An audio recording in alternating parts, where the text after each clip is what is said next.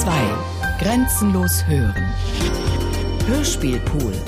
Große Produktionen zum Herunterladen. Mehr Informationen unter www.bayern2.de.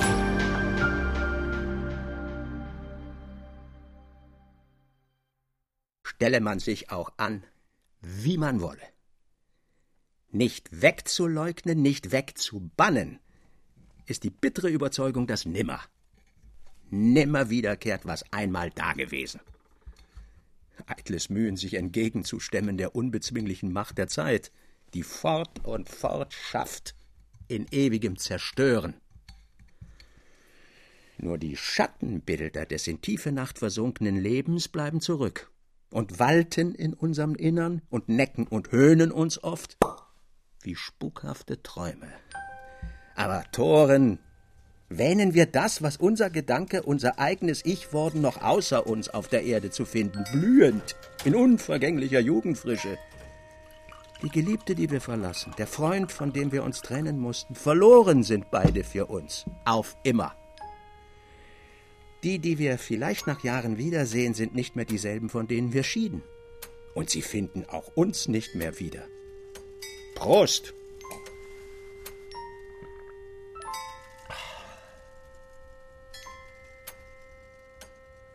E.T.A. Hoffmann Die Serapionsbrüder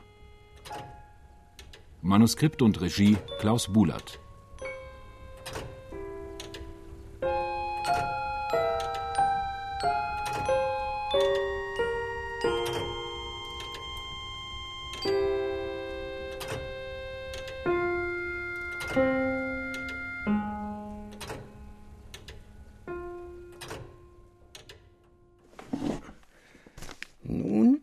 setzte Kapellmeister Kreisler sein kleines rotes Mützchen auf, zog seinen chinesischen Schlafrock an und begab sich ans Instrument. Herr Kapellmeister? Guten Abend. Salut. Ja, nehmt Platz. Die Klubisten mussten Platz nehmen auf dem Sofa und auf den Stühlen. Und der treue Freund löschte sämtliche Lichter aus, so dass man sich in dicker, schwarzer Finsternis befand. Kreisler griff nun pianissimo, mit gehobenen Dämpfern im Bass, den vollen Akkord.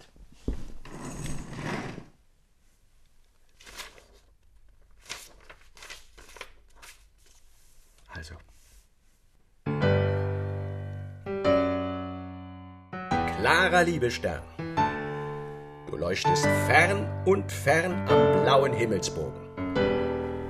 Dich rufen wir heute alle an, wir sind der Liebe zugetan, die hat uns ganz und gar zu sich gezogen. Der Liebe sanfter Nachtgesang klopft an die Himmelspfort mit brünstigem Verlangen. Klopft sanft mit beiden Flügeln an, klopft sanft und euch wird aufgetan.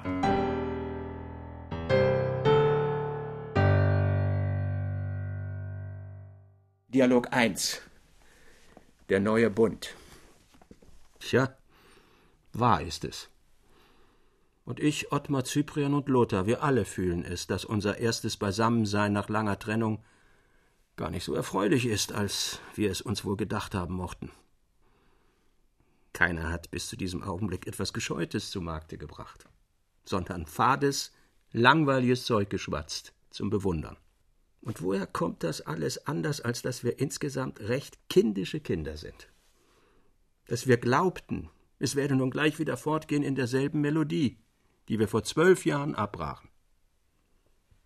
Lothar sollte uns vielleicht wieder zum ersten Male Tiecks Zerbino vorlesen und ausgelassene, jauchzende, jubelnde Lust uns alle erfassen. Oder Cyprian müsste vielleicht irgendein fantastisches Gedicht oder wohl gar eine ganze überschwängliche Oper mitgebracht haben und ich sie zur Stelle komponieren und auf demselben lendenlahmen Piano wie vor zwölf Jahren losdonnern, dass alles an dem armen, lebenssatten Instrumente knackt und ächzt.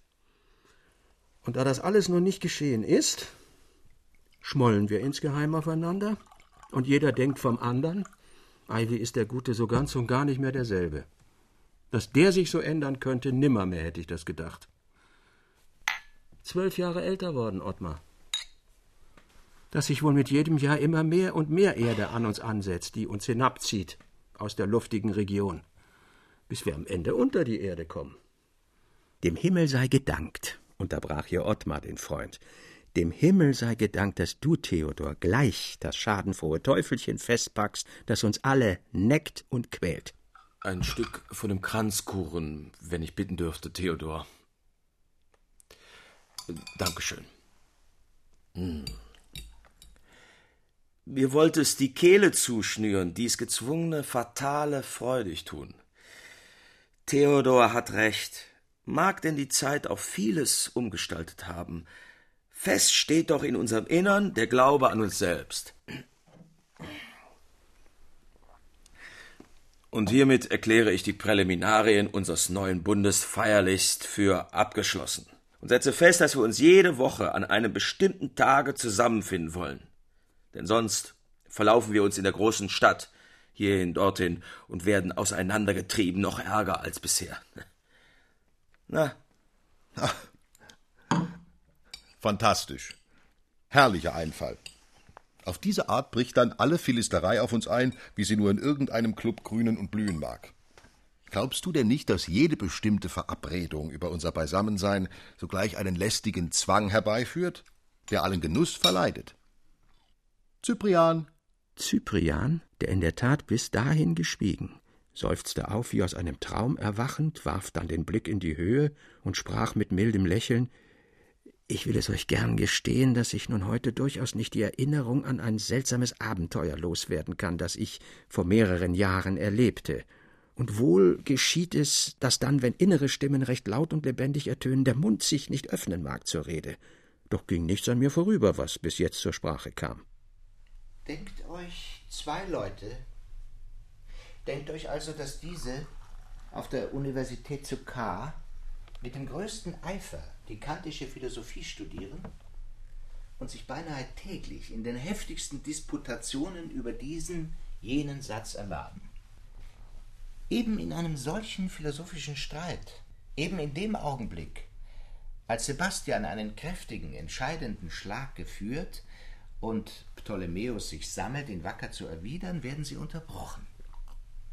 Und der Zufall will es, dass sie sich nicht mehr in K zusammentreffen. Der eine geht hierhin, der andere dorthin. Beinahe zwanzig Jahre sind vergangen. Da sieht Ptolemäus in B auf der Straße eine Figur vor sich herwandeln, die er sogleich für seinen Freund Sebastian erkennet.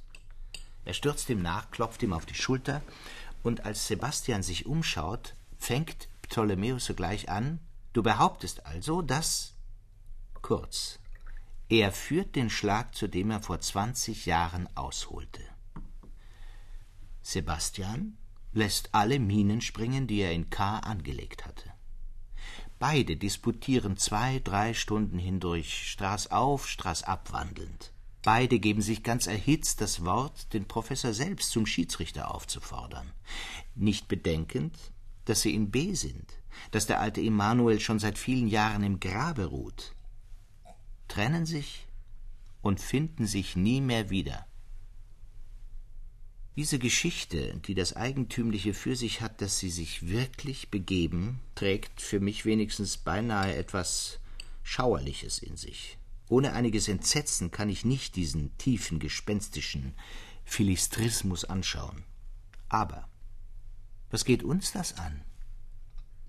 Ich denke, die Zeit mit ihren wunderbarsten Ereignissen hat dafür gesorgt, dass wir, lag auch wirklich, wie ich indessen gar nicht glauben und zugeben will, einige Anlage dazu in unserem Innern, keine Philister werden konnten. Ist es denn möglich, dass unsere Zusammenkünfte jemals in den Philistrismus eines Clubs ausarten können? Es bleibt bei Ottmars Vorschlag. Gut, gut. Noch ein Stück Kuchen? Nein. Und damit wir nur gleich aus dem ärgerlichen Hin- und Herreden darüber herauskommen, soll uns Cyprian das seltsame Abenteuer erzählen, das ihm heute so in Sinn und Gedanken hegt. Nichts in der Welt könnte dem frischen Aufkeimen alter Lust mehr hinderlich sein, als eben mein Abenteuer, das ihr, so wie wir jetzt beisammen sind, fremdartig, ja albern und fratzenhaft finden müsst. Merkt ihr wohl, rief Theodor, dass unser Cyprian, unser liebes Sonntagskind, wieder allerlei bedenkliche Geister gesehen hat, die zu erschauen nach seiner Weise er unseren gänzlich irdischen Augen nicht zutraut. Mein Abenteuer trägt einen düstern Charakter, und ich selbst spiele darin eine hinlänglich schlechte Rolle. Ursache genug davon zu schweigen. Nur heraus, Cyprian, mit deinem Abenteuer. Und spielst du darin eine schlechte Rolle, so verspreche ich dir, mich sogleich auf eigene Abenteuer zu besinnen und dir aufzutischen, worin ich noch viel alberner erscheine als du. Ich leide daran gar keinen Mangel. Mag es denn sein, sprach Cyprian und begann, nachdem er ein paar Sekunden nachdenklich vor sich hingeschaut. Der Einsiedler Serapion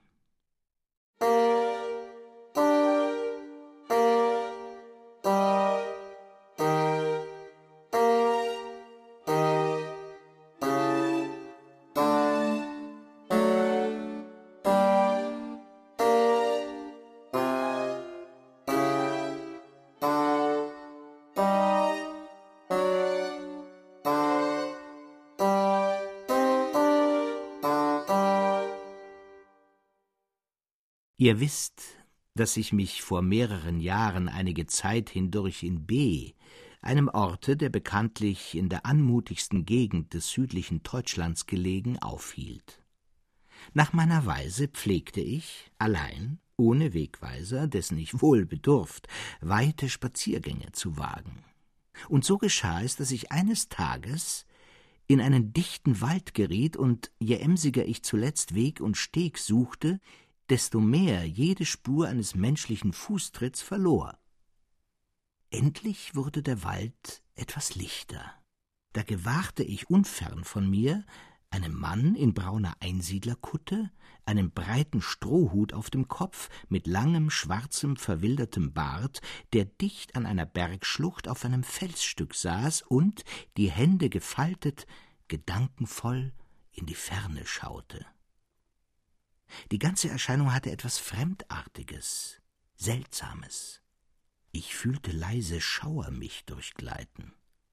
Solchen Gefühls kann man sich wohl auch kaum erwehren, wenn das, was man nur auf Bildern sah oder nur aus Büchern kannte, plötzlich ins wirkliche Leben tritt.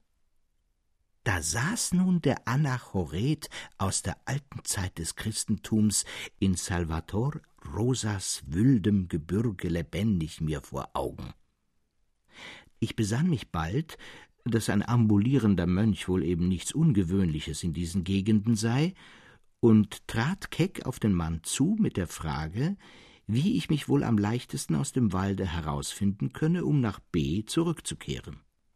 Er maß mich mit finsterm Blick. Du handelst sehr leichtsinnig und unbesonnen, dass du mich in dem Gespräch, das ich mit den würdigen Männern, die um mich versammelt, führe, mit einer einfältigen Frage unterbrichst, und sprach dann mit dumpfer, feierlicher Stimme Ich weiß es wohl, dass bloß die Neugierde, mich zu sehen und mich sprechen zu hören, dich in diese Wüste trieb. Aber du siehst, dass ich jetzt keine Zeit habe, mit dir zu reden. Mein Freund Ambrosius von Kamaldoli kehrt nach Alexandrien zurück. Ziehe mit ihm ziehe mit ihm.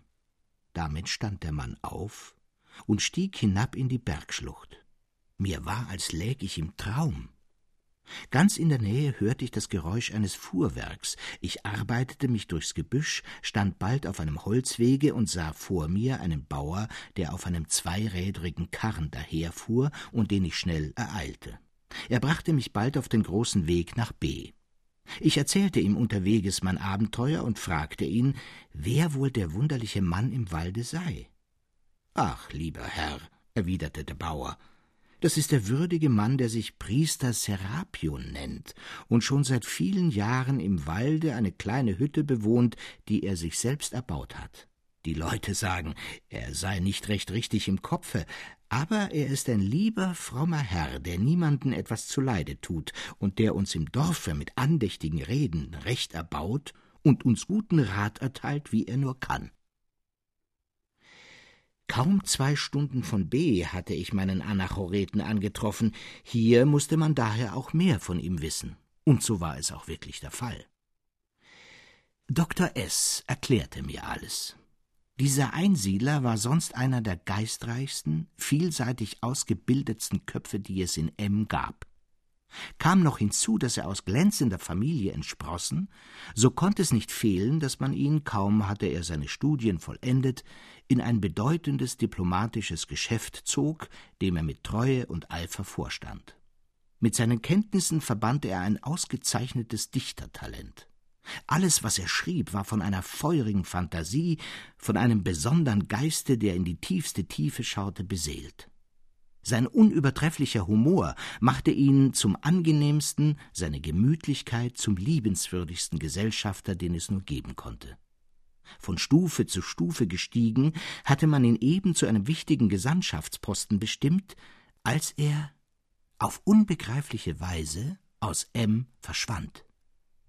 Alle Nachforschungen blieben vergebens, und jede Vermutung scheiterte an diesem jenem Umstande, der sich dabei ergab.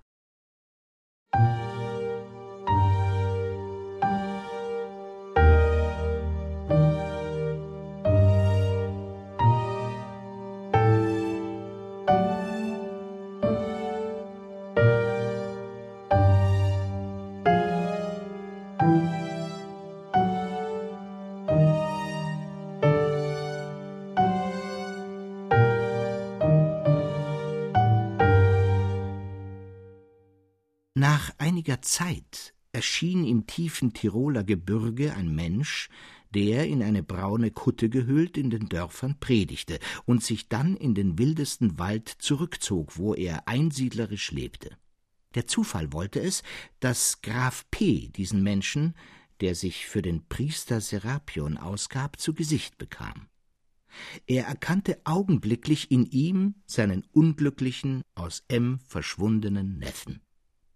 Man bemächtigte sich seiner, er wurde rasend, und alle Kunst der berühmtesten Ärzte in M vermochte nichts in dem fürchterlichen Zustande des Unglücklichen zu ändern. Man brachte ihn nach B in die Irrenanstalt, und hier gelang es wirklich, dem methodischen, auf die psychische Kenntnis gegründeten Verfahren des Arztes, der damals diese Anstalt vorstand, den Unglücklichen wenigstens aus der Tobsucht zu retten, in die er verfallen. Sei es, dass jener Arzt, seiner Theorie getreu, dem Wahnsinnigen selbst Gelegenheit gab zu entwischen, oder dass dieser selbst die Mittel dazu fand, genug, er entfloh und blieb eine geraume Zeit hindurch verborgen. Serapion erschien endlich in dem Walde zwei Stunden von B. Und jener Arzt erklärte, dass, habe man wirkliches Mitleiden mit dem Unglücklichen, wolle man ihn nicht aufs Neue in Wut und Raserei stürzen, wolle man ihn ruhig und nach seiner Art glücklich sehen, so müsse man ihn im Walde und dabei vollkommene Freiheit lassen, nach Willkür zu schalten und zu walten. Er stehe für jede schädliche Wirkung. Der bewährte Ruf des Arztes drang durch. Die Polizeibehörde begnügte sich damit, den nächsten Dorfgerichten die entfernte, unmerkliche Aufsicht über den Unglücklichen zu übertragen, und der Erfolg bestätigte, was der Arzt vorhergesagt. Serapion baute sich eine niedliche, ja nach den Umständen bequeme Hütte, er verfertigte sich Tisch und Stuhl, er flocht sich Binsenmatten zum Lager, er legte ein kleines Gärtlein an, in dem er Gemüse und Blumen anpflanzte. Bis auf die Idee, dass er der Einsiedler Serapion sei, der unter dem Kaiser Decius in die thebaische Wüste floh und in Alexandrien den Märtyrertod litt und was aus dieser folgte, schien sein Geist gar nicht zerrüttet. Er war imstande, die geistreichsten Gespräche zu führen. Ja, nicht selten traten Spuren jenes scharfen Humors, ja wohl jener Gemütlichkeit hervor, die sonst seine Unterhaltung belebten. Übrigens erklärte ihn aber jener Arzt für gänzlich unheilbar und widerrief auf das Ernstlichste jeden Versuch, ihn für die Welt und für seine vorigen Verhältnisse wiederzugewinnen. Ihr könnt euch wohl vorstellen, dass mein Anachoret mir nun nicht aus Sinn und Gedanken kam, dass ich eine unwiderstehliche Sehnsucht empfand, ihn wiederzusehen. Aber nun denkt euch meine Albernheit. Ich hatte nichts Geringeres im Sinn, als Serapions fixe Idee an der Wurzel anzugreifen. Ich las den Pinel, den Reil, alle mögliche Bücher über den Wahnsinn, die mir nur zur Hand kamen. Ich glaubte, mir, dem fremden Psychologen, dem ärztlichen Laien sei es vielleicht vorbehalten, in Serapions verfinsterten Geist einen Lichtstrahl zu werfen. Und so gerüstet suchte ich an einem schönen, hellen Morgen meinen Anachoreten auf. Ich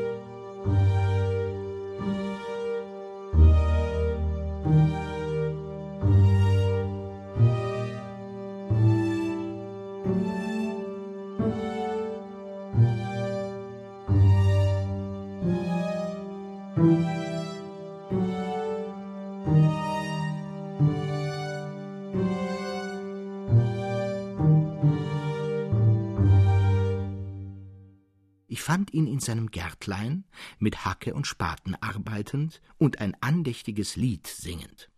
Wilde Tauben, denen er reichliches Futter hingestreut, flatterten und schwirrten um ihn her, und ein junges Reh guckte neugierig durch die Blätter des Spaliers. So schien er mit den Tieren des Waldes in vollkommener Eintracht zu leben.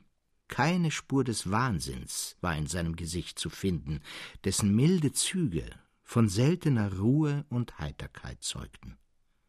Auf diese Weise bestätigte sich das, was mir Dr. S. in B. gesagt hatte. Er riet mir nämlich, als er meinen Entschluss, den Anachoreten zu besuchen, erfuhr, dazu, einen heitern Morgen zu wählen, weil Serapion dann am freisten im Geiste und aufgelegt sei, sich mit Fremden zu unterhalten, wogegen er abends alle menschliche Gesellschaft flöhe. Als Serapion mich gewahr wurde, ließ er den Spaten sinken und kam mir freundlich entgegen. Ich sagte, dass ich auf weitem Wege ermüdet mich nur einige Augenblicke bei ihm auszuruhen wünsche. Seid mir herzlich willkommen, sprach er. Das wenige, womit ich euch erquicken kann, steht euch zu Diensten. Damit führte er mich zu einem Moossitz vor seiner Hütte, rückte einen kleinen Tisch heraus, trug Brot, köstliche Trauben und eine Kanne Wein auf und lud mich gastlich ein, zu essen und zu trinken, indem er sich mir gegenüber auf einen Schemmel setzte und mit vielem Appetit Brot genoss und einen großen Becher Wasser dazu leerte. In der Tat wusste ich gar nicht, wie ich ein Gespräch anknüpfen, wie ich meine psychologische Weisheit an dem ruhigen, heitern Mann versuchen sollte.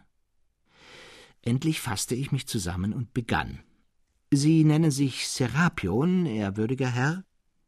Allerdings, erwiderte er. Die Kirche gab mir diesen Namen. Irre ich nicht, ehrwürdiger Herr, so war dieser schmutzige Mönch, so nennt ihn Heraklit selbst, eben derselbe, welcher unter dem Kaiser Decius das grausamste Märtyrertum erlitt. Man trennte bekanntlich die Junkturen der Glieder und stürzte ihn dann vom hohen Felsen hinab. So ist es sprach Serapion, indem er erbleichte und seine Augen in dunklem Feuer aufglühten. So ist es. Doch dieser Märtyrer hat nichts gemein mit jenem Mönch, der in aszetischer Wut gegen die Natur selbst ankämpfte. Der Märtyrer Serapion, von dem Sie sprechen, bin ich selbst.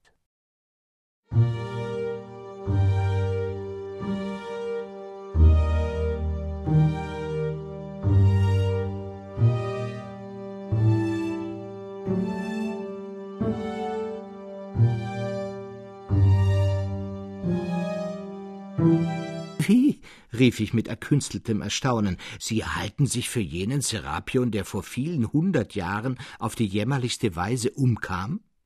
Sie mögen, fuhr Serapion sehr ruhig fort, das unglaublich finden, und ich gestehe ein, dass es manchem, der nicht weiter zu schauen vermag, als eben seine Nase reicht, sehr wunderbar klingen muss. Allein, es ist nun einmal so.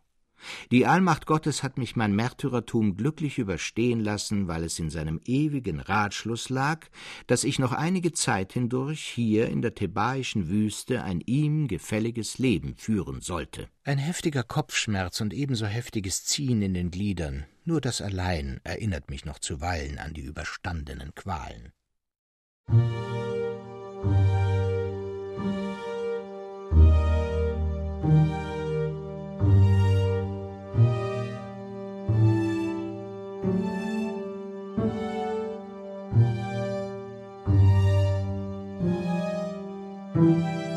Ein heftiger Kopfschmerz und ebenso heftiges Ziehen in den Gliedern, nur das allein erinnert mich noch zuweilen an die überstandenen Qualen. Nun, glaubt ich, sei es an der Zeit, mit meiner Kur zu beginnen. Ich holte weit aus und sprach sehr gelehrt über die Krankheit der fixen Ideen, die den Menschen zuweilen befalle und nur wie ein einziger Misston den sonst rein gestimmten Organismus verderbe. Ich erwähnte jenes Gelehrten, der nicht zu bewegen war, vom Stuhle aufzustehen, weil er befürchtete, dann sogleich mit seiner Nase dem Nachbar gegenüber die Fensterscheiben einzustoßen. Des Abts Molanus, der über alles sehr vernünftig sprach und bloß deshalb seine Stube nicht verließ, weil er besorgte, sofort von den Hühnern gefressen zu werden, da er sich für ein Gerstenkorn hielt. Ich kam darauf, dass die Vertauschung des eigenen Ichs mit irgendeiner geschichtlichen Person gar häufig als fixe Idee sich im Innern gestalte. Nichts Tolleres, nichts Ungereimteres könne es geben, meinte ich ferner, als den kleinen, täglich von Bauern, Jägern, Reisenden, Spaziergängern durchstreiften Wald zwei Stunden von B für die thebaische Wüste und sich selbst für denselben heiligen Schwärmer zu halten, der vor vielen hundert Jahren den Märtyrertod erlitt. Serapion hörte mich schweigend an. Er schien den Nachdruck meiner Worte zu fühlen und in tiefem Nachdenken mit sich selbst zu kämpfen. Nun glaubt ich, den Hauptschlag führen zu müssen. Ich sprang auf, ich fasste Serapions beide Hände, ich rief mit starker Stimme Graf P. Erwachen Sie aus dem verderblichen Traum, der Sie bestrickt. Werfen Sie diese gehässigen Kleider ab. Geben Sie sich Ihrer Familie, die um Sie trauert, der Welt, die die gerechtesten Ansprüche an Sie macht, wieder. Serapion schaute mich an, mit finsterm, durchbohrendem Blick. Dann spielte ein sarkastisches Lächeln um Mund und Wange, und er sprach langsam und ruhig der heilige Antonius, alle Männer der Kirche, die sich aus der Welt in die Einsamkeit zurückgezogen, wurden öfters von hässlichen Quälgeistern heimgesucht, die die innere Zufriedenheit der Gottgeweihten beneidend ihnen hart zusetzten so lange, bis sie überwunden schmählich im Staube lagen. Mir geht es nicht besser, mir geht es nicht besser. Dann und wann erscheinen mir Leute, die, vom Teufel angetrieben, mir einbilden wollen, ich sei der Graf P. aus M., um mich zu verlocken zur Hoffart und allerlei bösem Wesen. Half nicht Gebet, so nahm ich sie bei den Schultern, warf sie hinaus und verschloss sorgfältig mein Gärtlein. Beinahe möchte ich mit ihnen, mein Herr, verfahren auf gleiche Weise. Doch, doch wird es dessen nicht bedürfen. Sie sind offenbar der ohnmächtigste von allen Widersachern, die mir erschienen, und ich werde Sie mit Ihren eigenen Waffen schlagen, das heißt mit den Waffen der Vernunft. Es ist vom Wahnsinn die Rede. Leidet einer von uns an dieser bösen Krankheit, so ist das offenbar bei Ihnen der Fall, in viel höherem Grade als bei mir.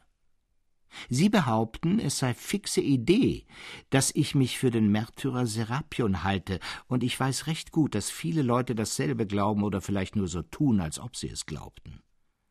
Bin ich nun wirklich wahnsinnig? So kann nur ein Verrückter wähnen, dass er imstande sein werde, mir die fixe Idee, die der Wahnsinn erzeugt hat, auszureden.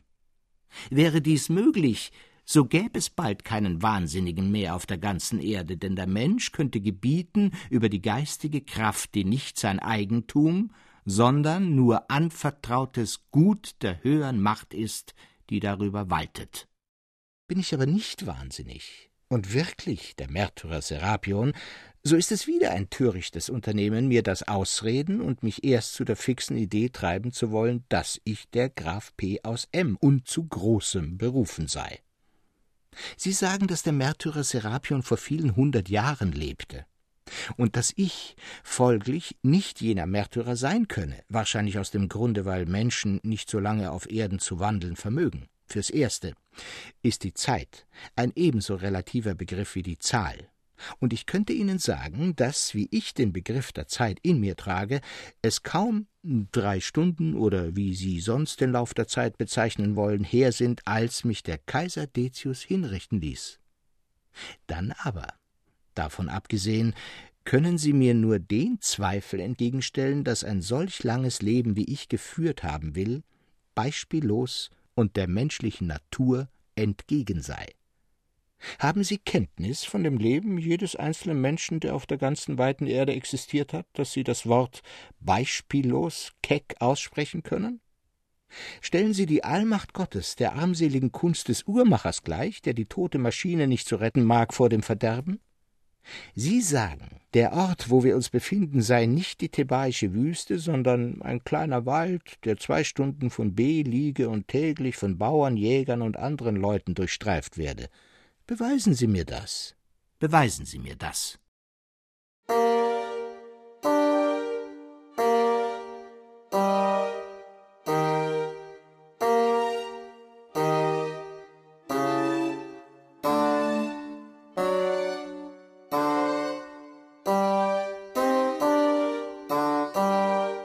Glaubte ich meinen Mann fassen zu können. Auf, rief ich, kommen Sie mit mir. In zwei Stunden sind wir in B, und das, was ich behauptet, ist bewiesen. Armer verblendeter Tor, sprach Serapion. Welch Raum trennt uns von B? Aber gesetztenfalls ich folgte Ihnen wirklich nach einer Stadt, die Sie B nennen, würden Sie mich davon überzeugen können, dass wir wirklich nur zwei Stunden wandelten, dass der Ort, wo wir hingelangten, wirklich B sei? Wenn ich nun behauptete, dass eben Sie, von einem heillosen Wahnsinn befangen, die thebaische Wüste für ein Wäldchen und das ferne, ferne Alexandrien für die süddeutsche Stadt B hielten, was würden Sie sagen können? Der alte Streit würde nie enden und uns beiden verderblich werden. Und noch eins mögen Sie recht ernstlich bedenken.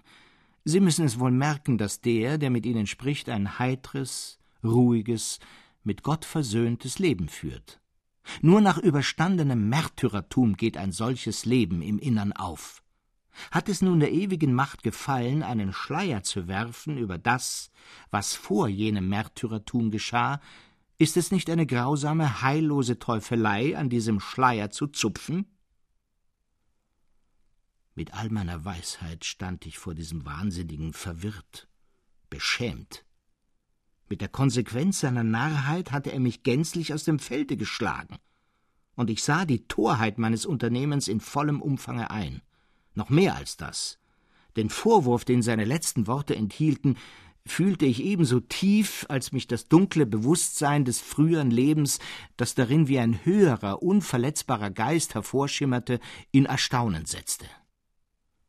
Serapion schien meine Stimmung recht gut zu bemerken.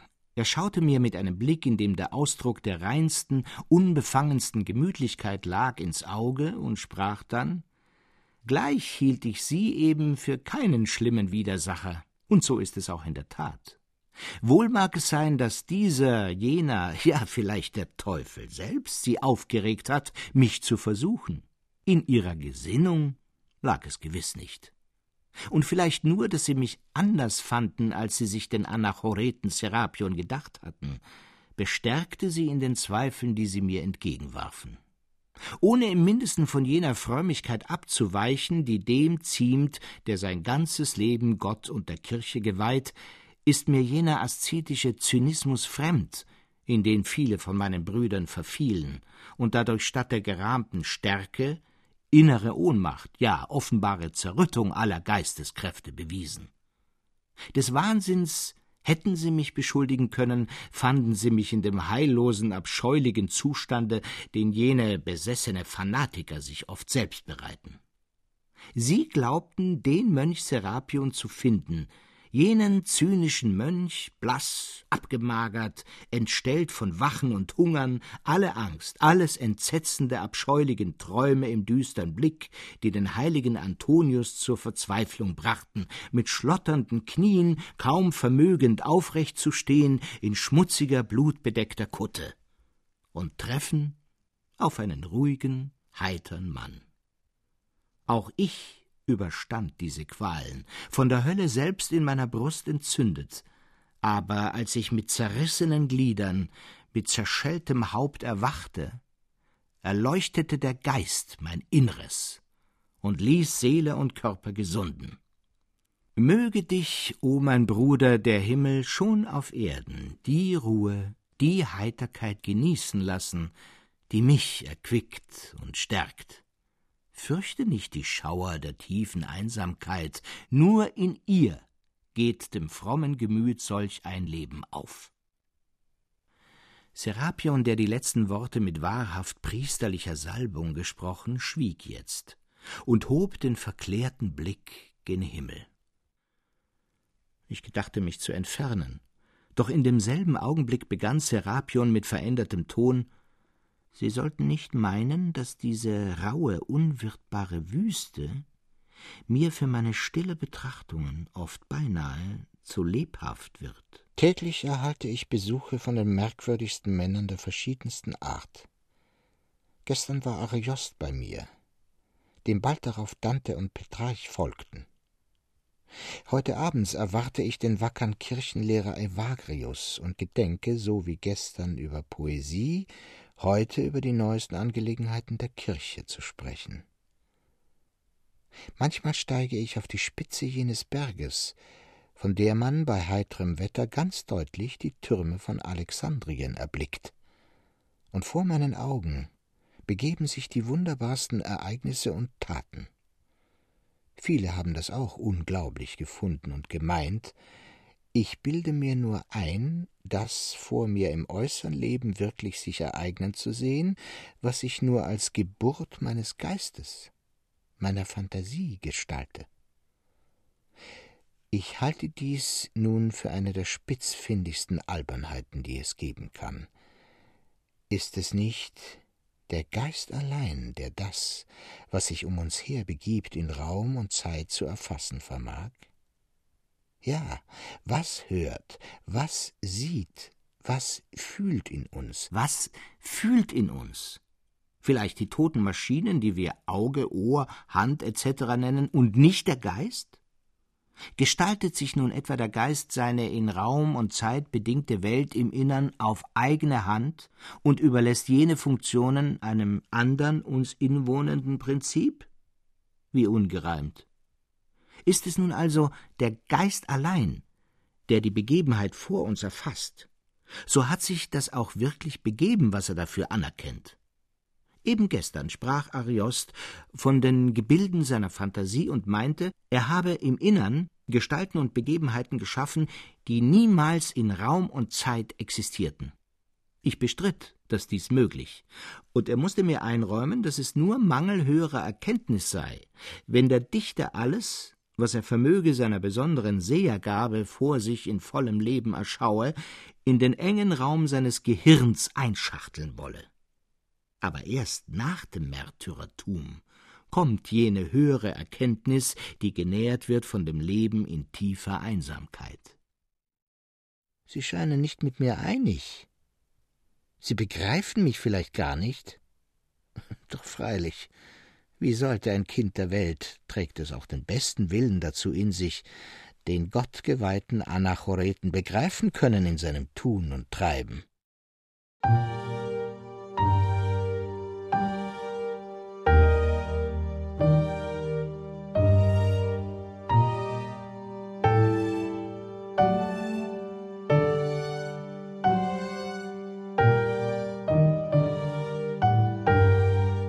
Lassen Sie mich erzählen, was sich heute, als die Sonne aufging und ich auf der Spitze jenes Berges stand, vor meinen Augen begab. Serapion erzählte jetzt eine Novelle, angelegt, durchgeführt, wie sie nur der geistreichste, mit der feurigsten Fantasie begabte Dichter anlegen, durchführen kann. Alle Gestalten traten mit einer plastischen Ründung mit einem glühenden Leben hervor, das man fortgerissen, bestrickt von magischer Gewalt, wie im Traum daran glauben musste, dass Serapion alles selbst wirklich von seinem Berge erschaut. Dieser Novelle folgte eine andere und wieder eine andere, bis die Sonne hoch im Mittag über uns stand. Da erhob sich Serapion von seinem Sitz und sprach in die Ferne blickend Dort kommt mein Bruder Hilarion, der in seiner zu großen Strenge immer mit mir zürnt, dass ich mich der Gesellschaft fremder Leute zu sehr hingebe. Ich verstand den Wink und nahm Abschied, indem ich fragte, ob es mir wohl vergönnt sei, wieder einzukehren. Serapion erwiderte mit mildem Lächeln Ei, mein Freund, ich dachte, du würdest hinauseilen aus dieser wilden Wüste, die deiner Lebensweise gar nicht zuzusagen scheint. Gefällt es dir aber, einige Zeit hindurch deine Wohnung in meiner Nähe aufzuschlagen, so sollst du mir jederzeit willkommen sein in meiner Hütte, in meinem Gärtlein. Vielleicht gelingt es mir, den zu bekehren, der zu mir kam als böser Widersacher. Gehab dich wohl, mein Freund.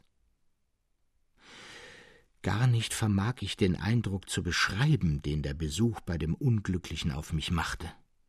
Indem mich sein Zustand, sein methodischer Wahnsinn, in dem er das Heil seines Lebens fand, mit tiefem Schauer erfüllte, setzte mich sein hohes Dichtertalent in Staunen, erweckte seine Gemütlichkeit, sein ganzes Wesen, das die ruhigste Hingebung des reinsten Geistes atmete, in mir die tiefste Rührung. Ich gedachte jener schmerzlichen Worte Opheliens O, welch ein edler Geist ist hier zerstört. Des Hofmanns Auge, des Gelehrten Zunge, des Kriegers Arm, des Staates Blum und Hoffnung, der Sitte Spiegel und der Bildung Muster, das Merkziel der Betrachter, ganz, ganz hin. Ich sehe die edle, hochgebietende Vernunft misstönend wie verstimmte Glocken jetzt. Dies hohe Bild, die Züge blühender Jugend, durch Schwärmerei zerrüttet. Und doch konnt ich die ewige Macht nicht anklagen, die vielleicht auf diese Weise den Unglücklichen vor bedrohlichen Klippen rettete in den sichern Hafen. Je öfter ich nun meinen Anachoreten besuchte, desto herzlicher gewann ich ihn lieb. Immer fand ich ihn heiter und gesprächig, und ich hütete mich wohl, etwa wieder den psychologischen Arzt machen zu wollen.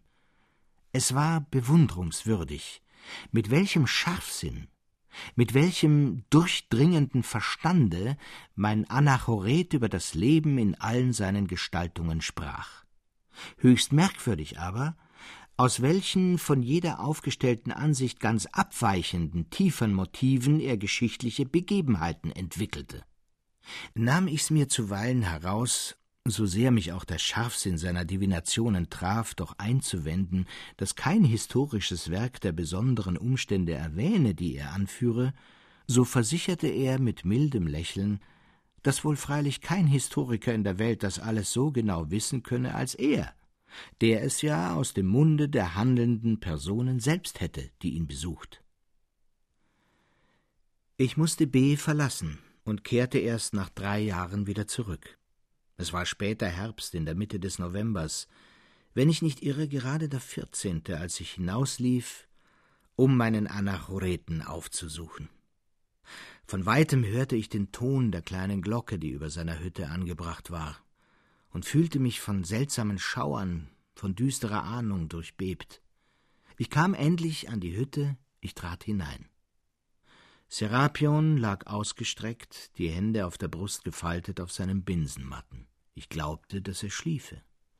Ich trat näher heran, da merkte ich es wohl. Er war gestorben.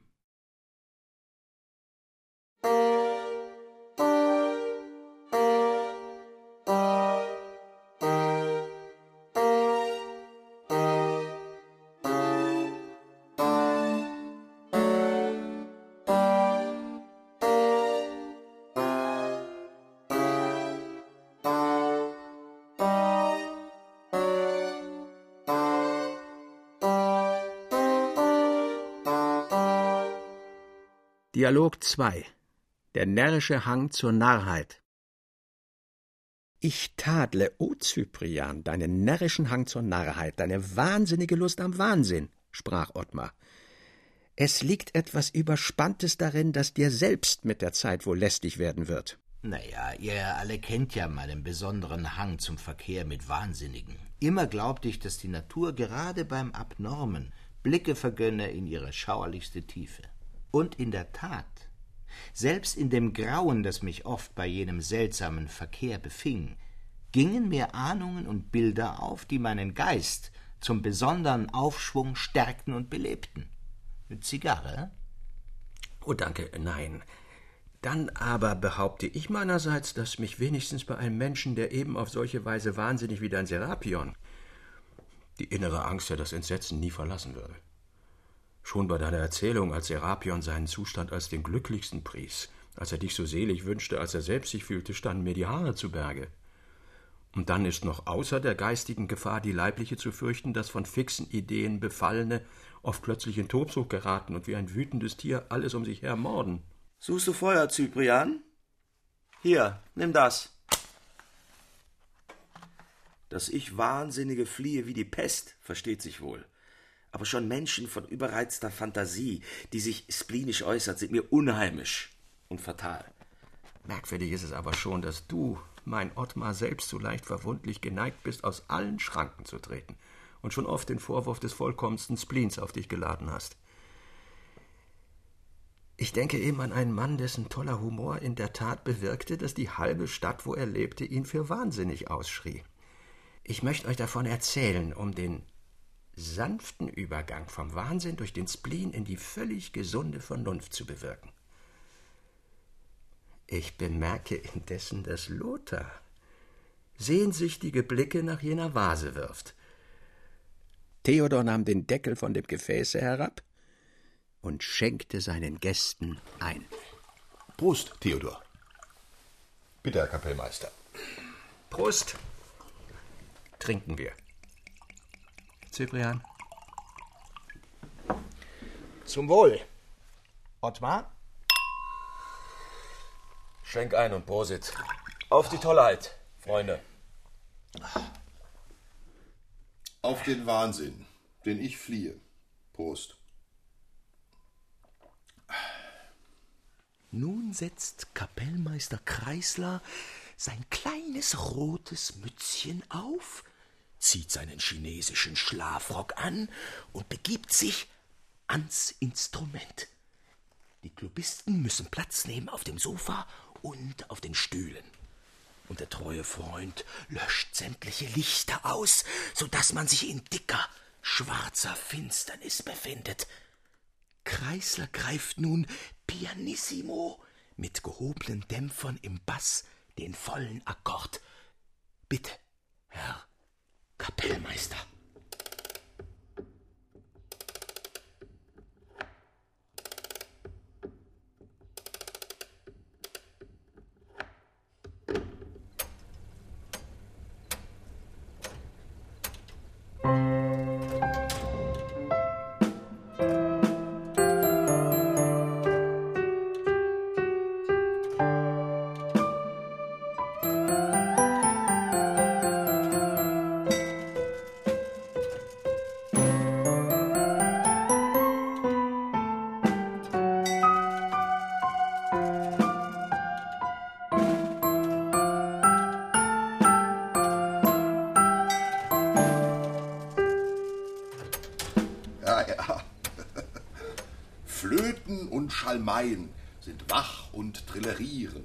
Den Vögeln in den Lüften. B-Dur mit kleiner Septime. Bitte, Herr Kapellmeister.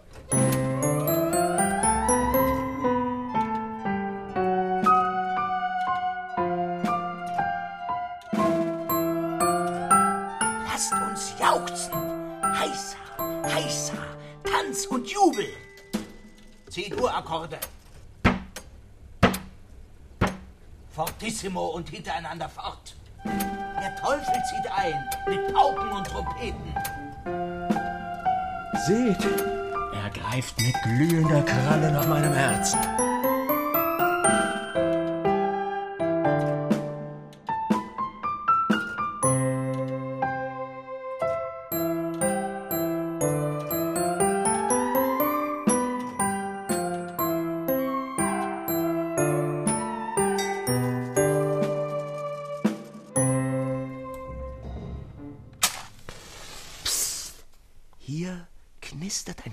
Kleines Flämmchen auf.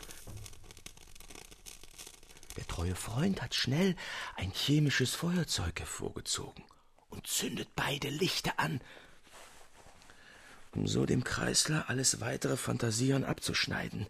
Denn er weiß wohl, dass Kreisler sich nun gerade auf einem Punkt befindet, von dem er sich gewöhnlich in einen düsteren Abgrund hoffnungsloser Klagen stürzt. Kreisler. Kreisler, raff dich auf. Es ist der Wahnsinn. Genug jetzt, Schluss.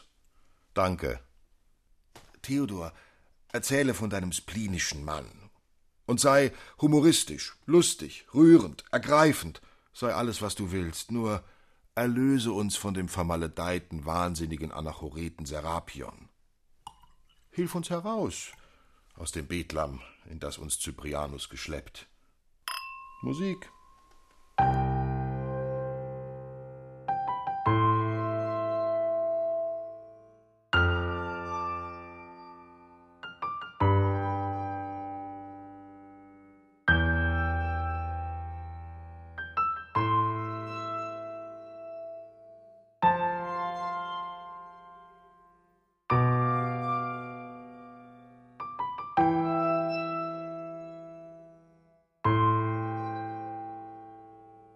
Rat Krespel Der Mann, von dem ich sprechen will, ist niemand anders als der Rat Krespel.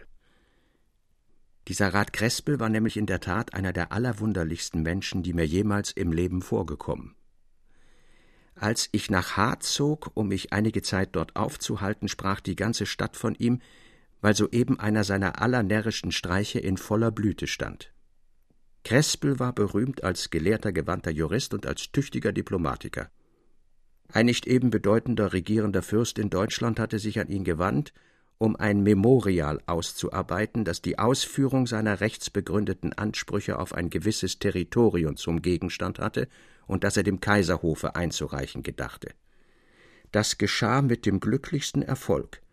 Und da Krespel einmal geklagt hatte, dass er nie eine Wohnung seiner Bequemlichkeit gemäß finden könne, übernahm der Fürst, um ihn für jenes Memorial zu lohnen, die Kosten eines Hauses, das Krespel ganz nach seinem Gefallen aufbauen lassen sollte. Auch den Platz dazu wollte der Fürst nach Krespels Wahl ankaufen lassen.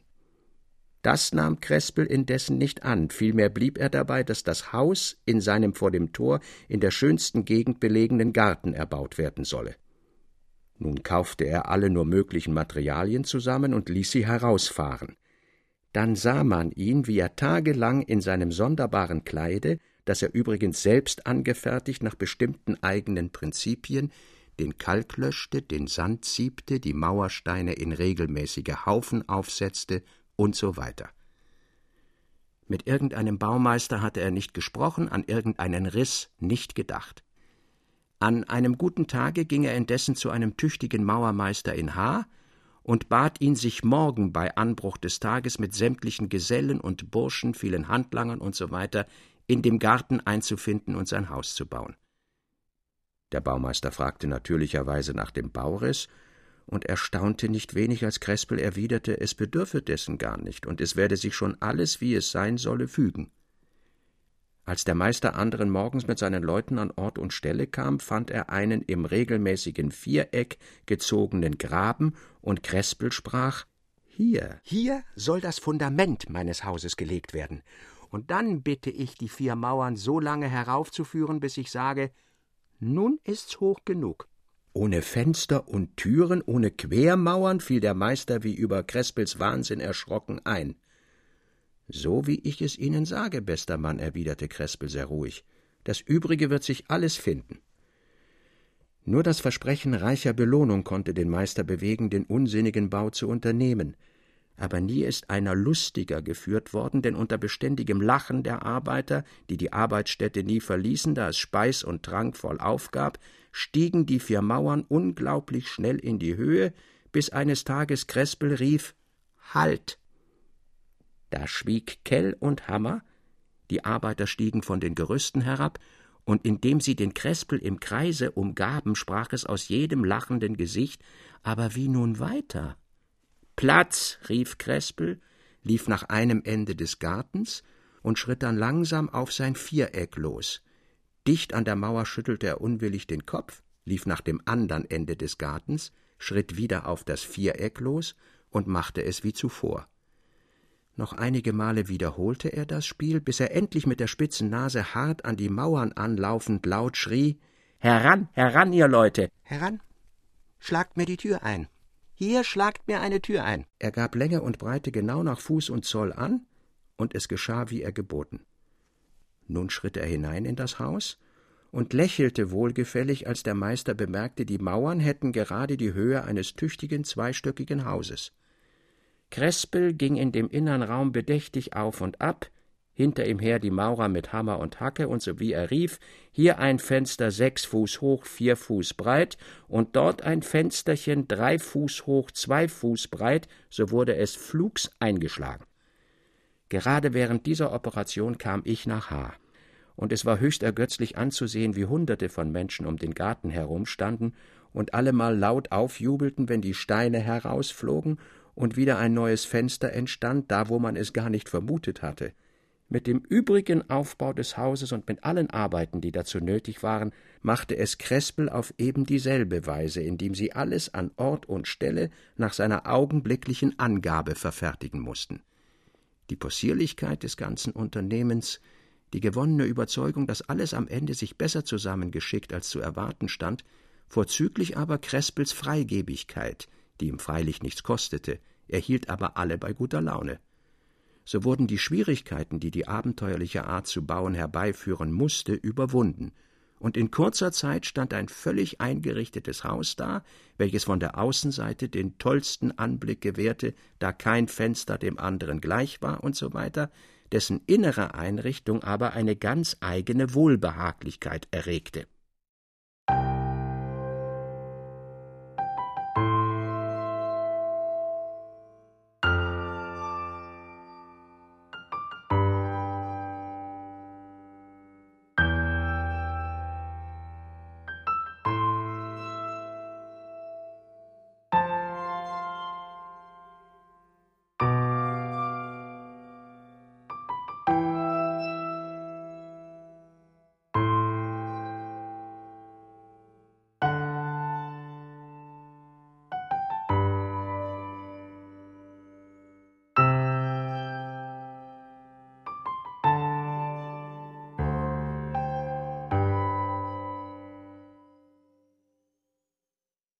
E.T.A. Hoffmann Die Serapionsbrüder Erster Teil mit Felix von Manteuffel, Manfred Zapatka, Bernhard Schütz und Stefan Wilkening.